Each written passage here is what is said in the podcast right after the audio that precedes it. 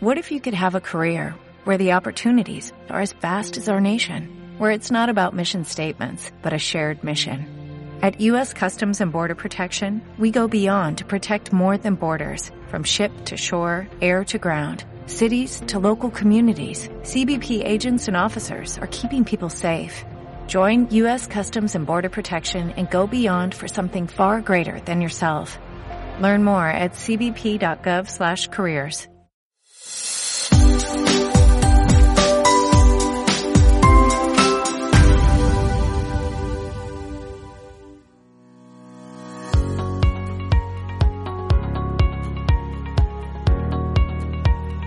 Es un buen momento para comprar, vender o invertir en una propiedad. Sandra Lagos te ayudará a encontrar la casa ideal. Llámala al 210-744-7362. Agente de bienes raíces especialista en San Antonio, Texas.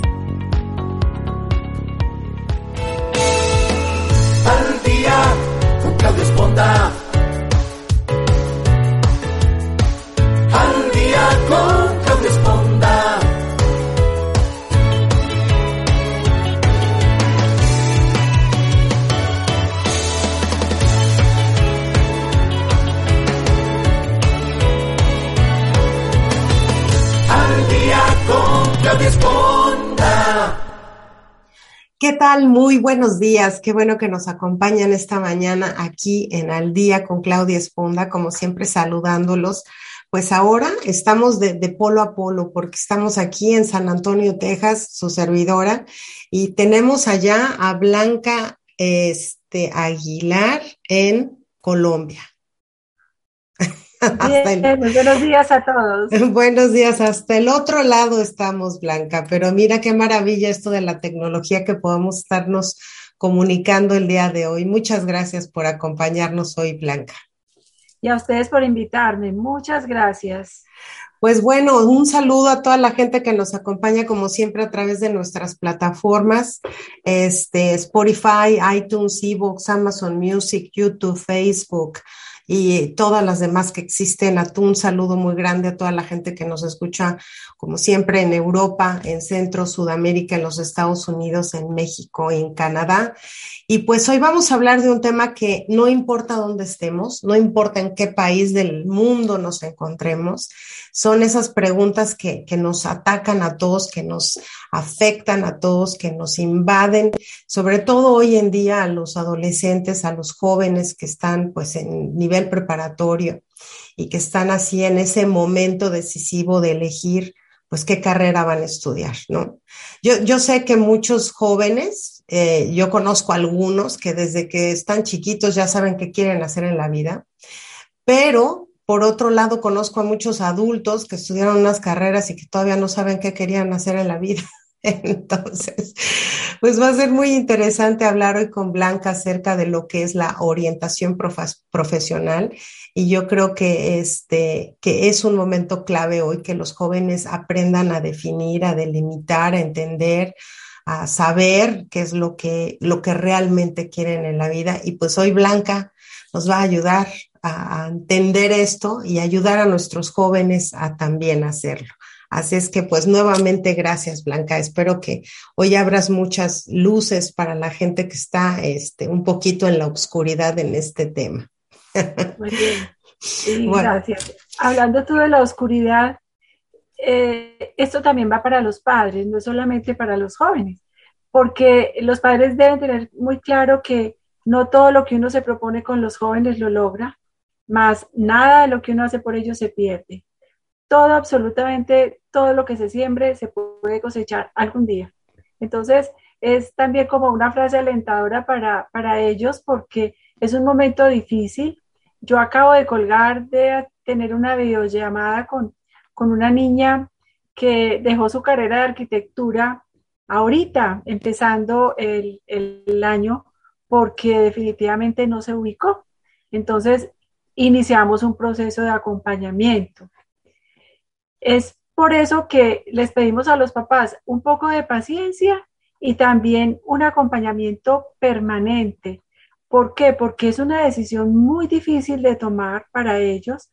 Como tú decías ahora, Claudia, hay niños que desde muy pequeños ya quieren algo y lo tienen muy claro, porque lo han visto, porque por herencia les llega, muchas veces les llega por herencia eh, a los médicos, a los ingenieros, a los abogados, u otros porque eh, durante su infancia han tenido unas experiencias muy bonitas y entonces eso hace que haya instalados muchos recursos positivos en las neuroredes y, y, los niños se hayan ido eh, apasionando por algo. Y hay otros que definitivamente su personalidad también es como muy plana y no los asombran muchas cosas. Entonces también esa capacidad de asombro tenemos que aprender a cultivarla y, hay que enriquecerles un poco el escenario para que ellos vayan identificando cosas que, les gustan, eh, que los autorrealizan y que los ayudan a proyectar en la vida. Pues, pues de eso se trata, porque te repito, hay adultos que todavía siguen como que yo realmente qué quería hacer en la vida. no sé. No, ya estudiaron dos carreras, ya son abogados, estudiaron ingeniería y bueno, ya no saben ni qué quieren hacer. Pero bueno, este, antes de continuar, sí quisiera yo presentarte brevemente para que la gente entienda la importancia de, de, de tu presencia hoy en el programa, Blanca. Ella es psicóloga con una maestría en educación y desarrollo humano de la Universidad de Manizales en Colombia con una especialidad en educación y asesoría familiar. Cuenta con más de 40 años de experiencia profesional con énfasis en orientación profesional y consulta psicosocial. O sea, e, este asunto de la orientación profesional, yo, yo comentaba hace un tiempo en un programa que pues es una de las grandes decisiones que va a marcar nuestra vida, ¿no? El, ¿A qué me voy a dedicar el resto de mi vida? Esta decisión que la tomamos a veces muy joven, ¿no? Cuando estamos en todo este asunto de las hormonas, de si, este, qué quiero, si tengo problemas con mis papás, si la comunicación es asertiva, si yo no sé ni quién soy y de repente tomar una decisión tan importante a esta edad, pues a veces lleva a, como en el caso que nos platicabas ahorita, Blanca, que una chica arquitecta pues decida, realmente eso no era lo que yo quería, ¿no?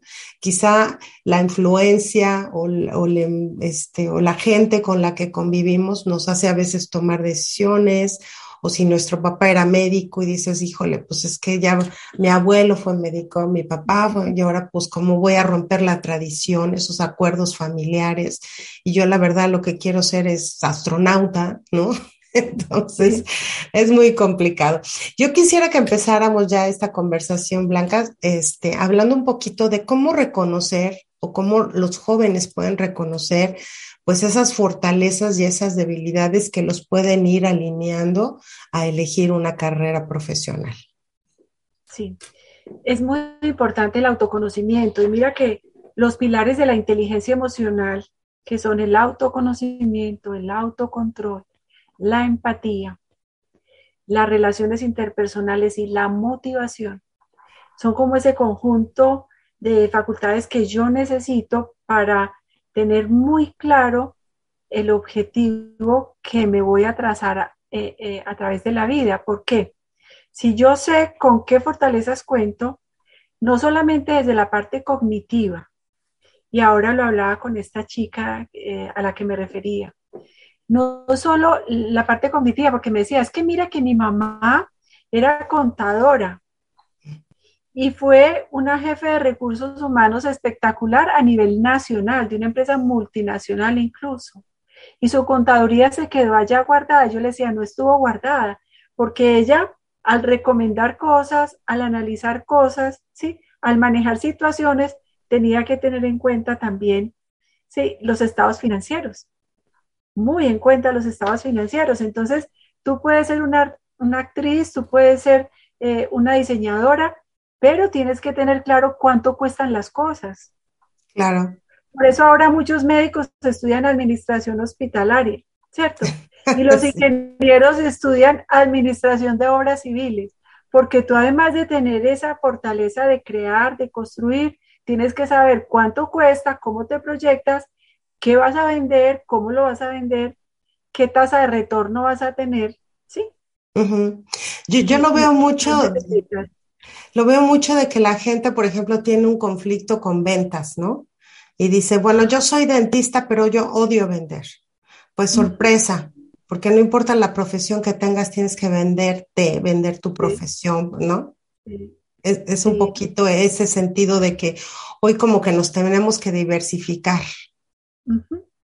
Mira, y para esto es muy importante poder tener una retroalimentación en cuanto a las pruebas de personalidad. Mm. Yo necesito saber si soy introvertida o extrovertida, ¿sí? Si sé trabajar en equipo o no sé trabajar en equipo. Si soy persuasiva o no. Si, si, me gustan las relaciones interpersonales. Si sé servir al otro. O si soy más egocéntrica.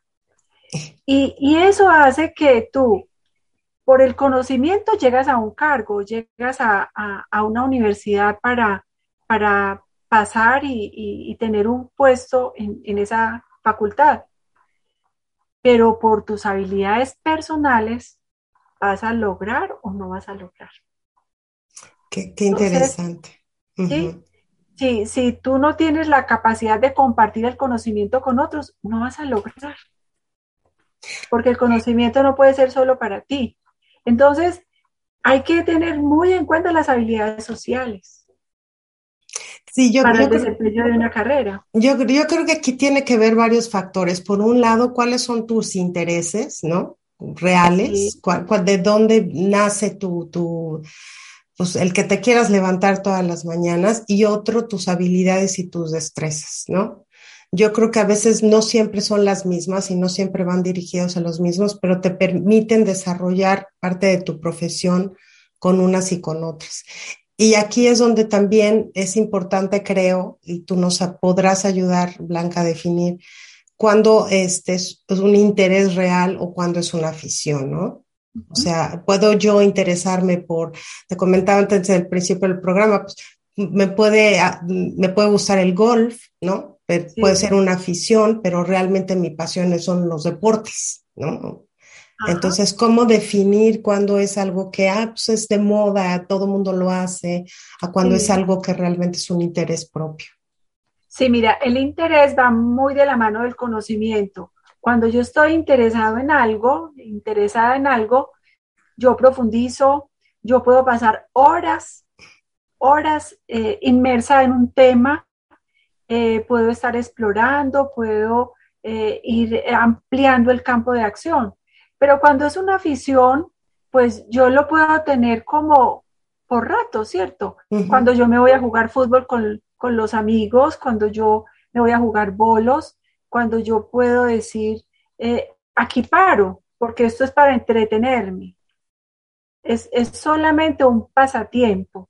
Y me gusta y lo hago bien y lo disfruto. Pero ya el interés ya tiene una connotación muy diferente, ya es lo que realmente en lo que yo me voy a autorrealizar, lo que, lo que yo puedo decir que como en el caso de las frutas, me gusta mucho la mandarina, yo puedo comer mandarina todos los días y no me puedo cansar. No me puedo cansar porque es, es, es lo que yo elegí. Entonces, eh, los pasatiempos son para un ratico, son para distraerme, son para hacer un break y para eh, manejar la parte lúdica, para compensar los hemisferios cerebrales que hace tanta falta. Todo lo que tiene que ver con el pasatiempo está en el hemisferio derecho y todo lo que tiene que ver con la razón está en el hemisferio izquierdo. Cuando yo logro equilibrar esos dos hemisferios y logro compensarme con un descanso, con una salida al aire libre, con irme a pescar, con irme de, caminata, eso es, es, un pasatiempo, ¿cierto? Es algo que a mí me va a ayudar, pero que no va a ser mi rutina diaria. Ok, entonces digamos que un joven que puede encauzar, diferenciar entre el pasatiempo, el interés, descubrir sus habilidades, destrezas y para qué, pues no, sus debilidades también pueden ser el principio de empezar a buscar esas, eh, esas fuentes de información para elegir una carrera? Claro que sí. Y mira, me acabas de acercar en cuenta de algo. Es como la persona que le encanta la música y que la disfruta mucho. Y toca guitarra y en todas las fiestas es el animador, ¿cierto? Y se, se, gana, se gana todo el público, ¿no? Se gana la atención de todos. Y le dice, ay, ¿por qué no estudias música? Y dice, no, es que esto es para distraerme, ¿sí? A mí me gusta la ingeniería. Uno ve muchos médicos, incluso conozco grupos de médicos que su pasatiempo es la música y se reúnen para hacer audiciones y van a grandes festivales de este país y son todos médicos. Pero no es su pasión, su pasión es, claro. La medicina, ¿cierto? Entonces, Ahora, en este, en este proceso, obviamente intervienen muchas personas y un ambiente. ¿quiénes son los que realmente deberían intervenir en este proceso de selección de la carrera? Porque, digo, básicamente nombrémosles los papás, ¿no? Son los primeros en decir, como mencionaba, pues si tu mamá es diseñadora, tú eres diseñadora, o sea, toda la familia, o toda la familia es médico, o sea, sí, sí deberían hasta cierto punto intervenir alguien dentro de tu formación para elegir una carrera. Sí, mira que los padres son grandes inspiradores y los maestros. Ok.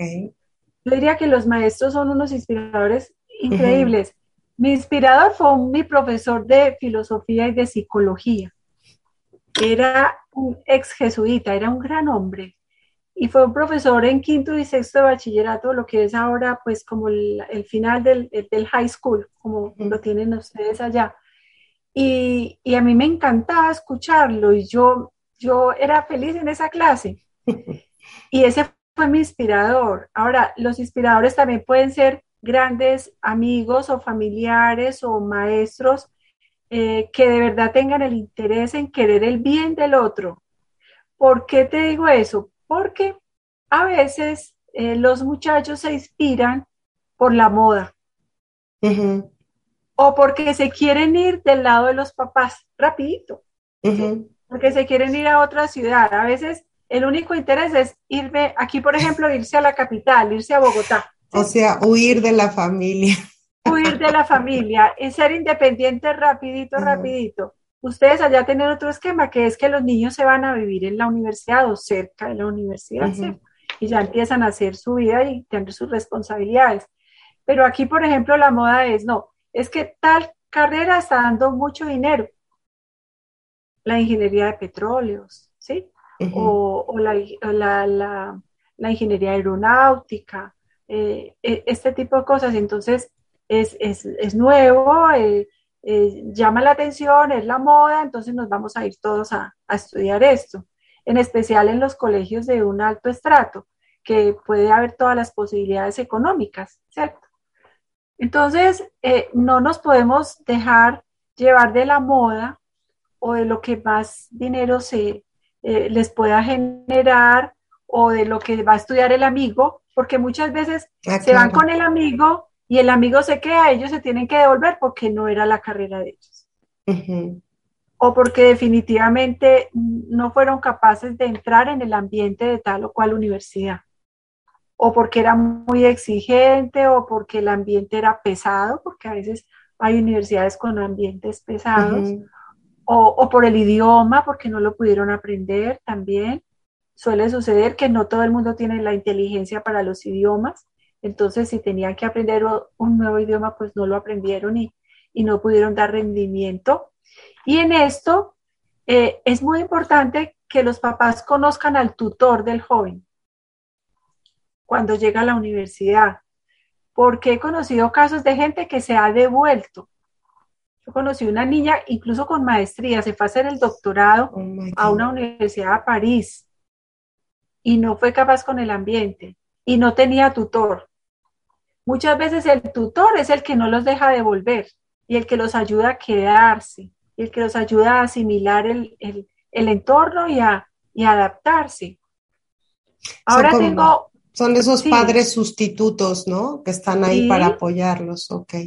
Sí, porque sobre cuando, llegan de las provincias, llegan con muchas carencias sociales, porque efectivamente es un impacto muy grande para ellos y no lo logran asimilar. Yo tengo en este momento un, un estudiante que está en Arabia Saudita y para él ha sido muy difícil asimilar no poder practicar su religión. Ah, ok. ¿Sí? Sí. Y, no tener de pronto a alguien, eh, a un apoyo espiritual allá. Sí, es que son muchas cosas en que hay que pensar, ¿no? Cuando, cuando, sobre todo cuando van al, al, cuando se mudan el extranjero, uno piensa qué padre, uno piensa como papá, me imagino que le estoy dando una oportunidad que quizá yo no tuve, pero todas las consecuencias de, de, de, que se adapten a un clima, a un tema, a una situación, a un ambiente diferente, pues eh, puede ser difícil para cualquier joven, ¿no? Digo, si para uno como adulto lo es, pues para ellos me imagino, sobre todo si no se adaptan fácilmente. Y hasta el clima, ¿no? O sea, vete de, de, México a Canadá, a Vancouver, a pasar fríos, pues no sé si todo el mundo aguante. Este, yo quisiera preguntarte si todas las universidades o todas las preparatorias cuentan con estos exámenes vocacionales o, o tú has escuchado si, si existe realmente un parámetro donde se hacen este tipo de evaluaciones?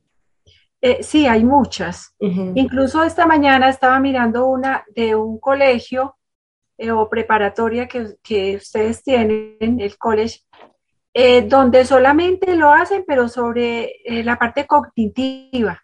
Mm, sí, tú puedes servir para esto, para esto y para eso, pero no tienen en cuenta las, los rasgos de temperamento, carácter y personalidad. Y eso juega un papel muy importante. O sea, tú puedes ser el mejor matemático, la mejor matemática del mundo, pero no tienes la capacidad de expresar. Porque tienes timidez o porque eh, eres un poco egocéntrico o porque te falta un poco de generosidad para compartir. Entonces es posible que te quedes en un laboratorio investigando solamente y que de pronto no pueda salir a tener un campo de acción más amplio. Sí, que pueda ser maestro, que puedas impartir cátedra, no sé, muchas cosas, ¿no? Este, ¿hay algún tipo de ayudas? Digo, hoy que, que, que navegamos en internet para ver cómo se cambia una llanta, este, y cómo se llega al espacio, Hay algunas herramientas que puedan los padres o los estudiantes mismos que tengan esa, ese interés autodidacta de saber cómo elegir su carrera. Hay materiales que estén dentro de Internet o en algún lugar específico donde puedan recurrir para ir definiendo esta, este. Sí, mira, nosotros eh, a nivel de Latinoamérica, incluso ya con proyección un poco a los Estados Unidos y al Canadá, tenemos pruebas que nos permiten hacerlo y lo hacemos por internet. Entonces, eh, primero hacemos un acercamiento con la familia del estudiante, con el mismo estudiante y miramos eh, sus preferencias, sus intereses, miramos también sus habilidades cognitivas y proyectamos que el estudiante no solamente presente unas pruebas.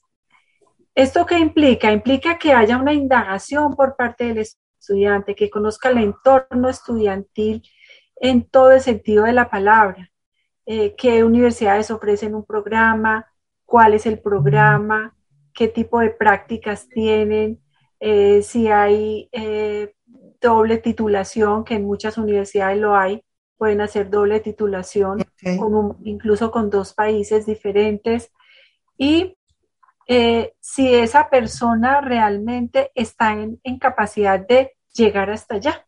Si le piden dos idiomas de una vez o si lo puede ir estudiando paralelamente. Entonces, esas pruebas existen, se pueden eh, trabajar y se pueden acompañar. O sea, una prueba sola no nos da nada, porque hay que tener muy en cuenta el contexto, hay que tener muy en cuenta a los papás, hay que tener muy en cuenta en qué se va a desarrollar, en qué medio se va a desarrollar esa persona para saber si puede tener todas las condiciones. Y fíjate qué importante es lo que mencionas, Blanca, porque yo creo que como papás estamos más interesados en cuánto nos va a costar la colegiatura, a, buscar este tipo de pruebas que nos, pues de alguna manera nos garanticen, entre comillas, porque todo es muy variable en la vida, este, que nuestro hijo está estudiando lo que realmente quiere estudiar, ¿no? O sea, de cuánto me va a costar y cuánto cuestan los exámenes de aplicación y cuánto cuestan los libros y dónde vas a vivir y cuánto cuesta el semestre. deberíamos de alguna manera estar más preocupados en si esto es lo que realmente quieres estudiar, ¿no? Y sobre todo porque después cuesta más caro también, digo, siendo honesto. O sea, si a media carrera me sales con que, bueno, yo realmente lo que quería hacer era biólogo marino y dices, híjole, pues tienes dos años en filosofía y letras, ¿no? O sea, qué complicado. Este, yo quisiera preguntarte también si como digo, todos tenemos sueños en la vida, ¿no? Todos, yo, ves a un niño y dices, pues yo quiero ser bombero y yo quiero ser policía, y ya sabes, clásico, ¿no? Yo quiero ser doctor.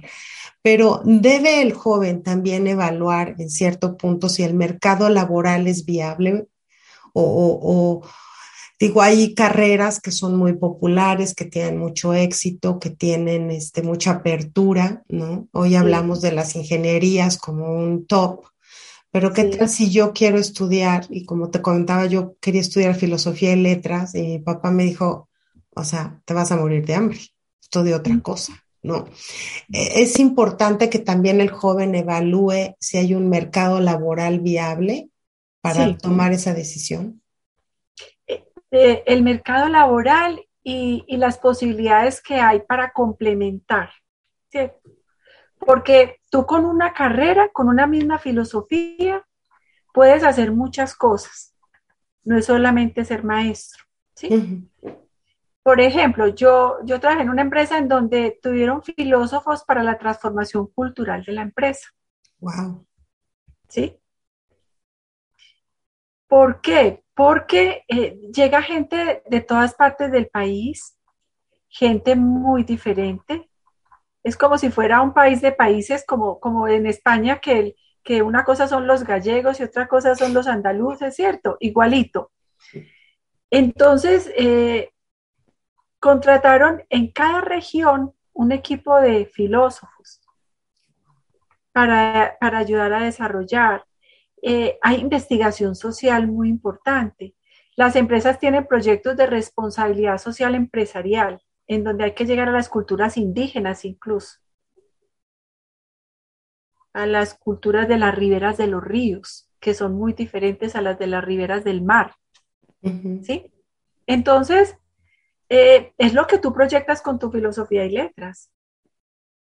¿Sí? o si quieres ser escritora. ¿sí? Eh, entonces, eh, mira, hay diseñadores eh, industriales que están haciendo diseño visual. Hay ingenieros químicos que están haciendo desarrollo de software. Entonces, ¿qué tenemos que mirar? A mí qué me gusta y yo qué quisiera estar haciendo. ¿Y qué puedo estar haciendo? ¿Qué puedo estar haciendo? Eh, en que estoy en capacidad de, trabajar, ¿cierto? Entonces, digamos que aunque veas un, mercado laboral no tan amplio como otras carreras, si te proyectes en que puedes abrir pues ventanas de oportunidad y, potencializar tu carrera, ¿no? Sí, es que eh, las carreras son muy ricas. Lo que pasa es que de pronto la mente de nosotros no se abre lo suficiente.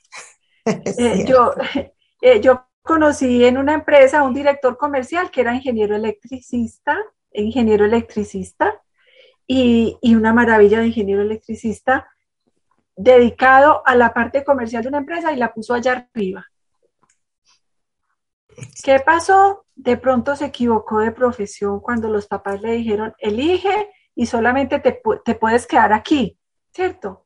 Entonces, teníamos muchas limitaciones en ese entonces. Te tienes que quedar aquí porque no tenemos opción de mandarte a otro lado. Pero entonces piensa en lo que vas a escoger, qué quisieras estar haciendo. ¿Cómo te ves tú en el corto, mediano y largo plazo? ¿Qué quisieras hacer?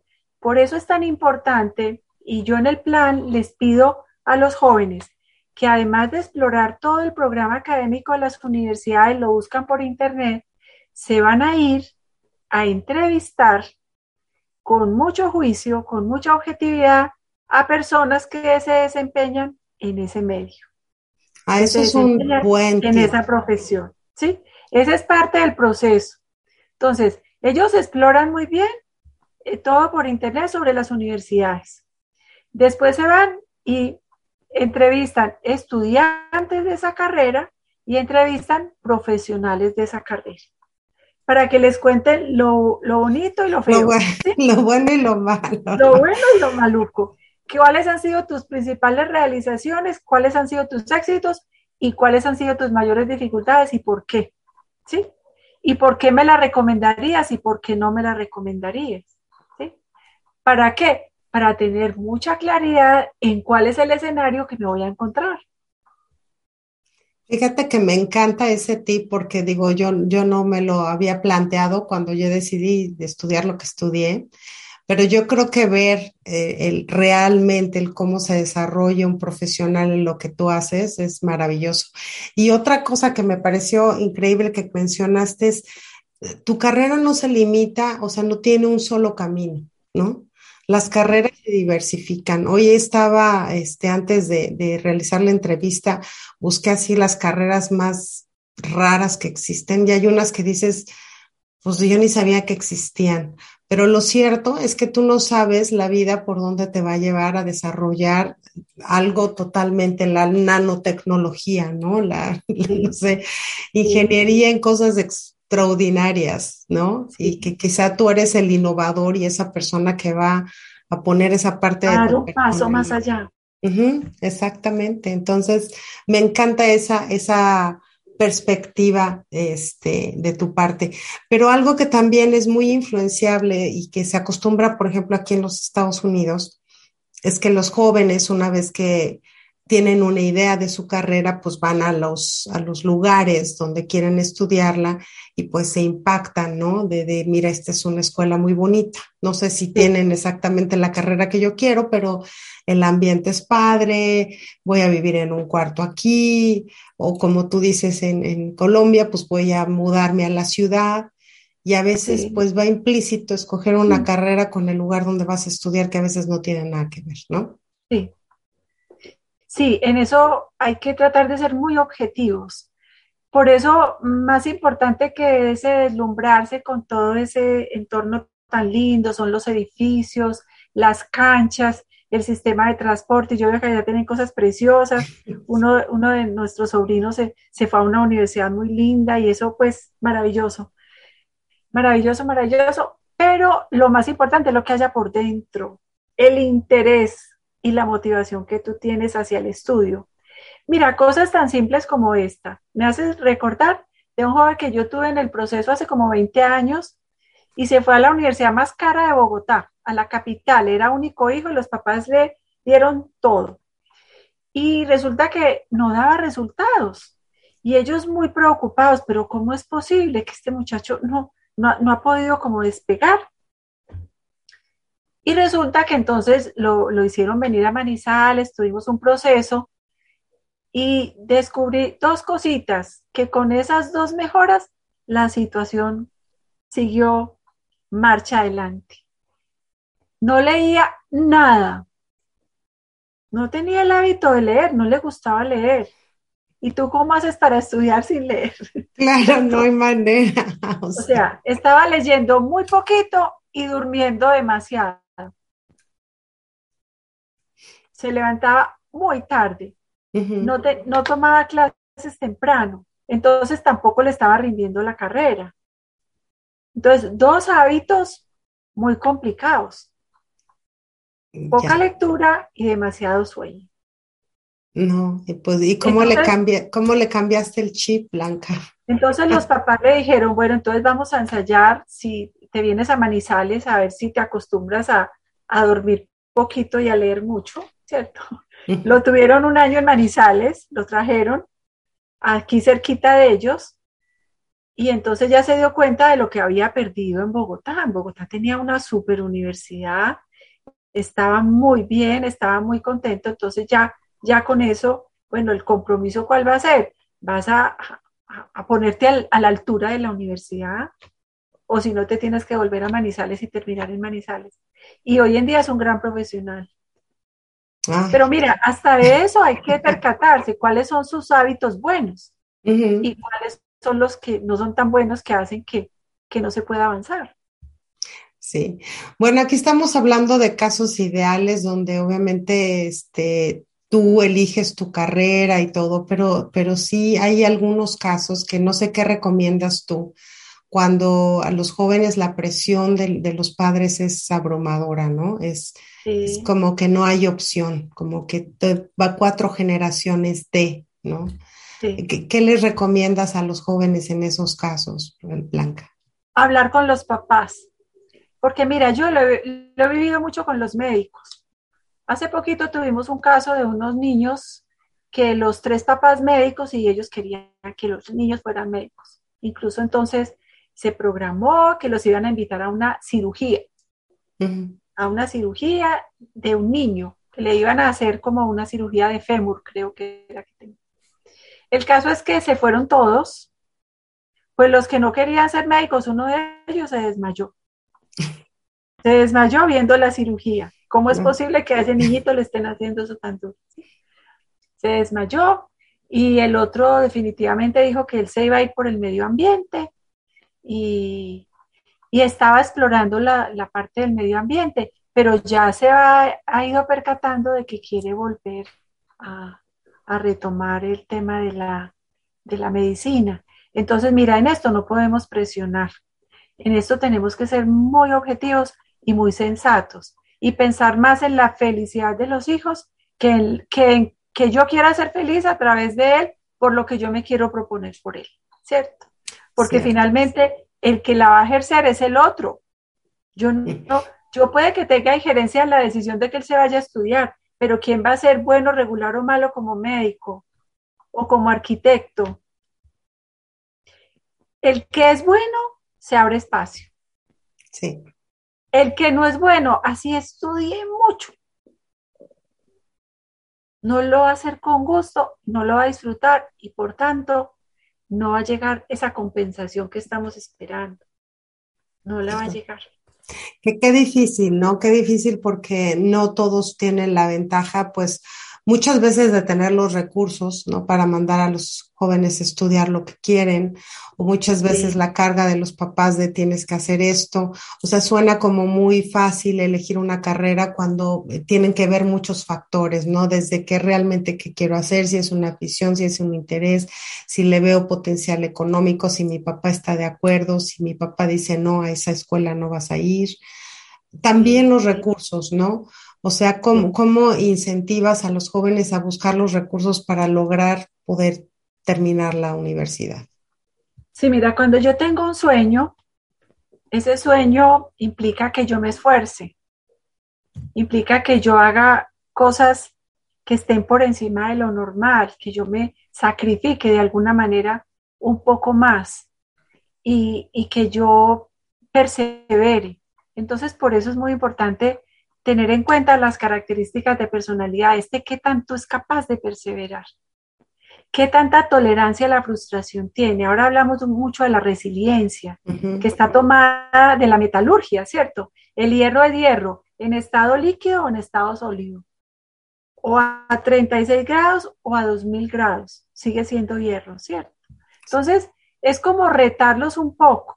Yo pienso que en esto la familia tiene que ser muy consciente y Hoy en día hay muchas opciones para los jóvenes, muchas. Están las becas, les ofrecen, tienen que ser buenos para que les ofrezcan becas, para que la universidad los quiera tener y los llame. Entonces, en esto es que ellos puedan perseverar un poco más, pero tienen que tener el acompañamiento de la familia. No la imposición de la familia, sino el acompañamiento. Tú quieres esto, listo. Ahora, ojo, cuando nos equivocamos, no permitiéndoles que hagan una tecnología. Hay gente que en sus tecnologías puede ser mejor que cualquier profesional con, muchos cartones, ¿cierto? Porque tienen una habilidad innata y porque son capaces de hacer muchas cosas. Entonces, no nos den miedo que hagan una tecnología. Pueden ser muy felices y, muy, y, pueden tener muy buenos rendimientos, muy buenas utilidades de, lo que saben hacer. Yo ahora le, decía a la... dime.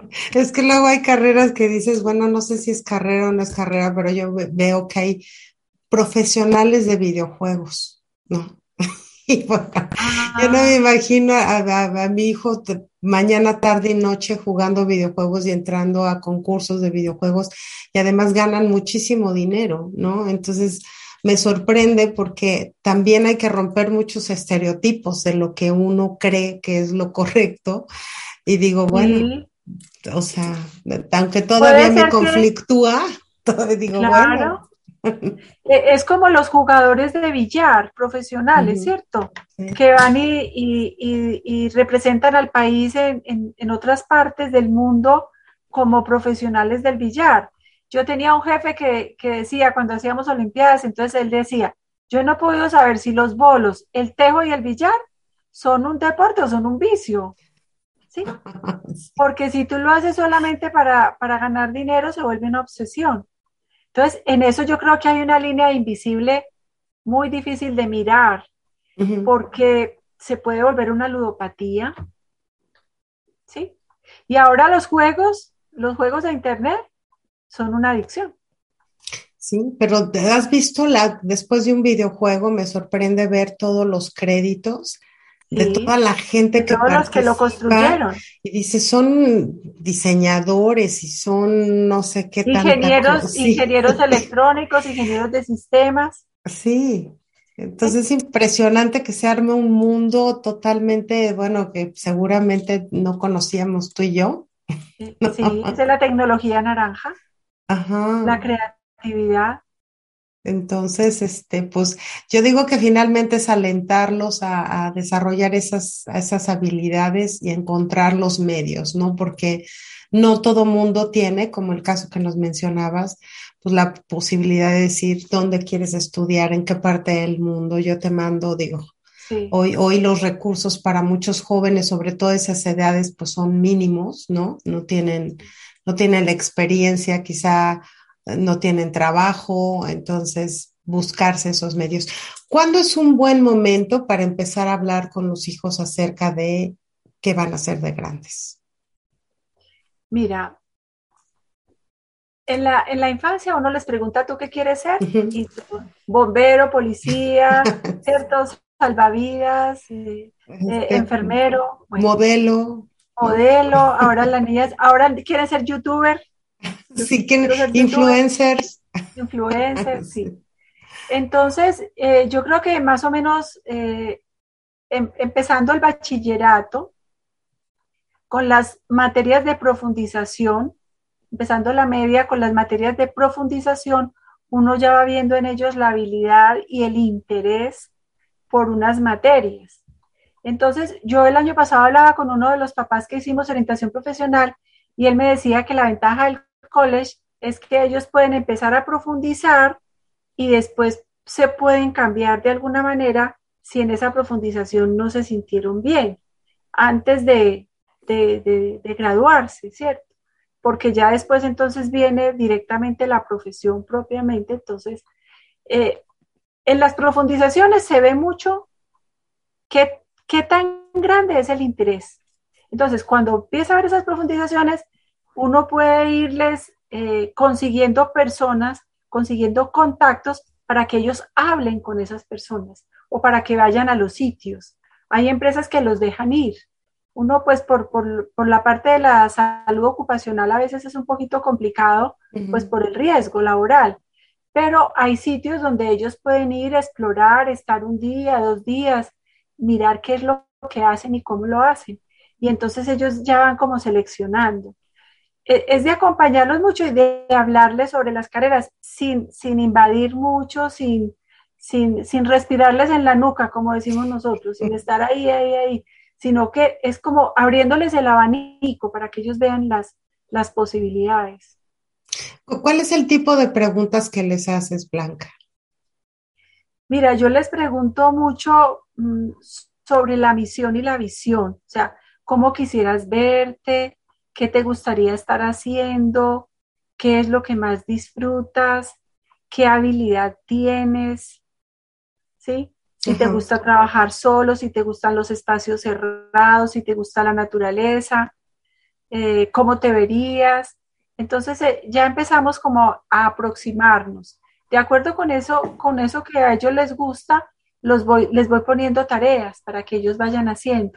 Y nos entonces hacen la tarea en esa semana y hablamos también con los papás, paralelamente vamos hablando con los papás para ellos que, observan y ya después nos vamos como eh, encerrando como en, como en un núcleo, ¿cierto? Bueno, este es el núcleo de las ingenierías o este es el núcleo de las ciencias naturales, o, ¿cierto? O de las ciencias sociales o económicas. Y entonces ya vamos explorando posibilidades de carrera. Y, y muchas veces de frente dicen, no, eso ni riesgos, yo no me veo en eso, ¿cierto? Entonces ellos ya van teniendo muy claro. Eh, es, de, es más como de conversar con ellos y que ellos vayan sacando lo que, lo que les gusta, lo que quieren, lo que sueñan. Es mucho también de proyectarnos en los sueños. No, pues padrísimo, la verdad, padrísimo. ¿Qué, cuéntanos de algún caso así raro que te haya tocado que dices, o, complicado para, para, entender. Complicado. Eh, tuve una, niña que los papás médicos y la niña iba a estudiar medicina hasta el último momento. Y entonces, eh, cuando ya se iba a presentar a las pruebas de estado, le dijo a los papás, no saben qué, yo voy a estudiar relaciones internacionales. Los papás se pusieron con los pelos de punta, ¿cómo así? ¿Cómo así? ¿Cómo así? ¿Cómo así? No puede ser. Pero, pero tú de dónde sacaste eso? Pero sí, es que yo veo que a mí me gustan como los negocios, que a mí me gusta como la gente, y yo no me veo en una sala de cirugía, yo no quisiera estar como mi papá, ¿cierto? Toda la vida en una sala de cirugía, en mis riesgos. A mí me encanta la gente. Entonces los papás me llamaron y me dijeron, ¿qué, opinas de esto tan, tan difícil? Entonces yo hice la entrevista con ella, aplicamos las pruebas, conversamos, miramos lo de la universidad y los papás nada, nada, y nada. Y fuera de eso se tenía que ir de Manizales y ellos querían que ella estudiara aquí. Se tenía que ir a Bogotá sola estaba chiquita, no había cumplido 17 años. Y entonces, bueno, pues eso es lo que yo quiero, ustedes verán. La niñita se plantó. Eso es lo que yo quiero y si no, pues yo me quedo aquí en la casa un tiempo hasta que ustedes decidan, pues, que, me, en qué me pueden ayudar. Pues la niñita se fue y terminó la carrera. Entonces después dijo, yo quiero ir a hacer una, una era como un curso de, tres o cuatro meses a Harvard. No, mi amor, nosotros no tenemos con qué pagarte eh, eh, ese curso de Harvard. Pues entonces yo me voy a ir a Estados Unidos de au pair y voy a ir a cuidar niños y me consigo mi plata y después me voy a estudiar. Pues así fue, se fue de OPE. Estuvo allá eh, un tiempo, se ahorró su plata y se fue para Harvard. Y volvió. Y aquí manejó una empresa muy linda, una empresa del Estado, la manejó durante unos años y ya se fue después a otra ciudad, se casó y... Ay, qué bonita historia. No, hay unas historias preciosas. No, qué bonita historia. Oye, pero yo no quisiera irme porque también digo, hay gente que creo que estamos muy casados con la, con la idea de que para triunfar en la vida se necesita una carrera universitaria.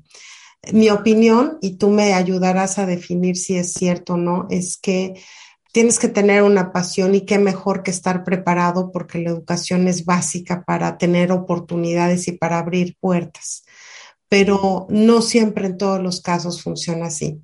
Eh, yo he visto jóvenes que tienen ciertas pasiones y que no, por cuestiones económicas o por cuestiones de, de falta de interés no acuden a las universidades y de todos modos son gentes exitosas, ¿no?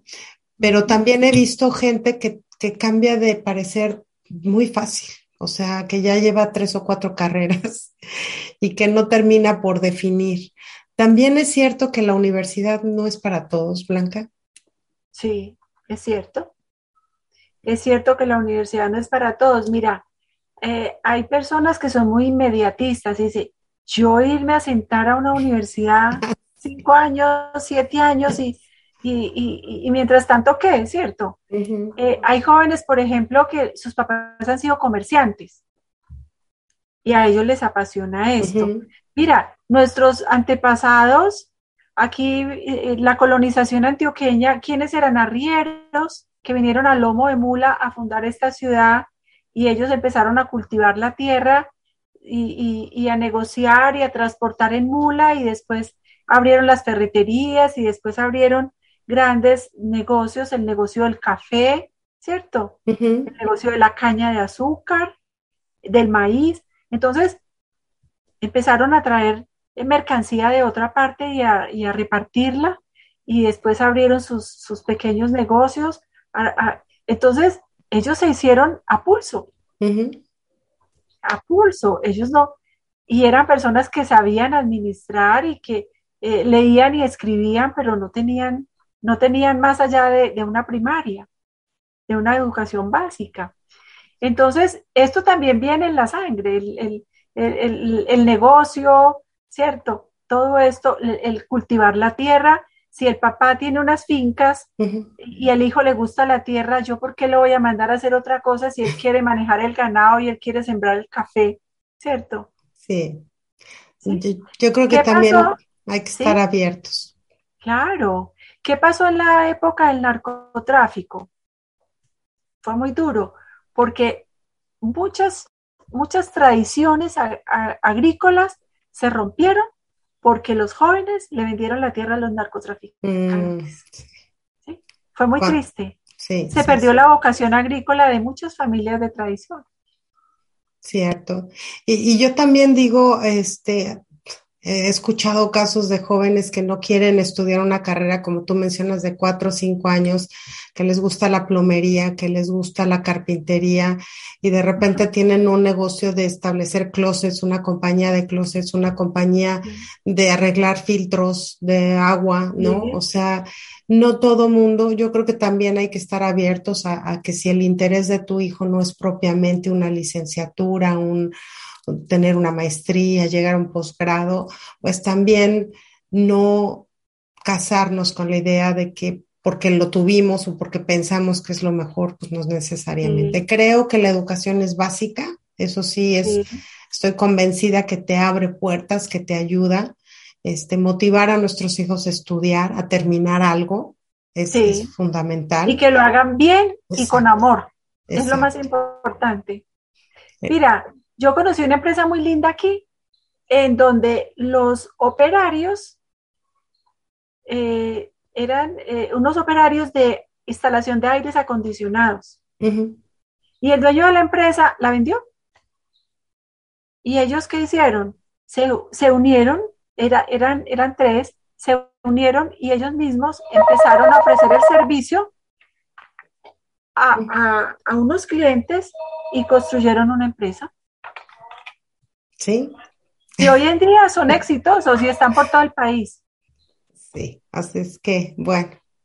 Pues algo con lo que quieras despedirte, Blanca, sobre todo para, para los jóvenes que nos escuchan, que no se desesperen, que no se conflictúen, que no se estresen, que disfruten el proceso, ¿no? Que es un, es un proceso parte de la vida. Sí, es parte de la vida, es una decisión tan importante como casarse o no casarse, yo digo. Porque aquí nos vamos a casar con una profesión. Entonces, es tomarlo con mucha seriedad, con mucha objetividad, también con mucha tranquilidad y hacer un equipo con los padres, hacer un equipo con los profesores y, y esperar lo mejor realmente. Porque si se hace con juicio, se puede tomar una buena decisión que puede haber un margen de error, sí, pero que también hay que saber manejar ese margen de error y saberlo enmendar y saber reorientar. Y precisamente para que no haya tanto margen de error, pues buscar a consultores como tú, ¿no? O herramientas que estén disponibles. Buscar herramientas, consultar. Hay muchos, pues en, los colegios, en las universidades los hay. Yo con mucho gusto les ofrezco el servicio, lo hago con todo el amor y me encanta, me encanta. y ver los casos exitosos es muy bonito y también cuando no se, no se logra, eh, aprendemos todos. Entonces, es un aprendizaje que es muy valioso, de verdad que sí. Y recuerden, no todo lo que nos proponemos por los jóvenes se logra y nada de lo que hacemos por ellos se pierde. Ay, me encantó esa frase, sí, sí te lo voy a robar, la voy a poner por ahí en mi face. Oye, ¿cómo podemos contactarte, Blanca? Si algún papá está en este proceso y quiere tu asesoría o un joven quiere platicar contigo, ¿cómo puede, cómo puede encontrarte? Eh, mira, yo, tú tienes el contacto con, con eh, Guido y Sarita que están haciendo la orientación para los jóvenes en matemáticas y que ellos, pues yo he hecho equipo con ellos trabajando desde San Antonio y, hemos tenido pues muy buenos resultados. Pero tienes una página de Facebook. Yo no, no, yo no tengo nada. yo no tengo nada porque esto solo lo, lo, hago con ellos porque yo estaba dedicada a la, a la atención de consulta psicosocial, a atender prevención de riesgos psicosociales y pacientes con eh, accidente severo. Entonces, hasta ahorita estuve trabajando para una aseguradora por 25 años, atendiendo estos casos eh, paralelamente con lo de la orientación profesional. Entonces, la verdad, no he, no he incursionado en los medios así. No te preocupes, te, localizamos y yo este, voy a poner aquí información sobre Blanca, en la manera que pueda contactarla. Y pues te agradezco enormemente, Blanca. La verdad, yo creo que nos diste muy buenos tips, muy buena información, sobre todo en este proceso que los jóvenes están indecisos y que, bueno, las presiones y si lo hago, no sé, no sé ni qué quiero, no sé ni cómo me llamo, este, o, o estas gentes que ya están a un punto de, de tomar la decisión que puedan tener herramientas sólidas para pues para evitar menos equivocaciones en, en la elección de la carrera, ¿no? Sí. Bueno. Gracias a ti, Claudia, y gracias a todos por estar presentes. No, gracias a ti, de veras, de con mucho cariño por tu labor y por tu esfuerzo para ayudar a estos jóvenes. Y gracias a todos ustedes por, como siempre, escucharnos aquí en el programa al día. Yo soy Claudia Esponda, espero que este programa les haya servido, aunque sea un poquito para guiarlos a ustedes y a sus hijos en este proceso. Y les recuerdo que nos vemos en el próximo programa. Como siempre, pónganme like, comentarios. Si quieren tener, si tienen preguntas, también háganoslas llegar y con mucho gusto yo se las enviaré a Blanca para que ella nos ayude a contestarlas. Así es claro que, sí. Nos vemos en el próximo programa y hasta la próxima. Bye. Gracias, bye. Al día con Claudia Esponda.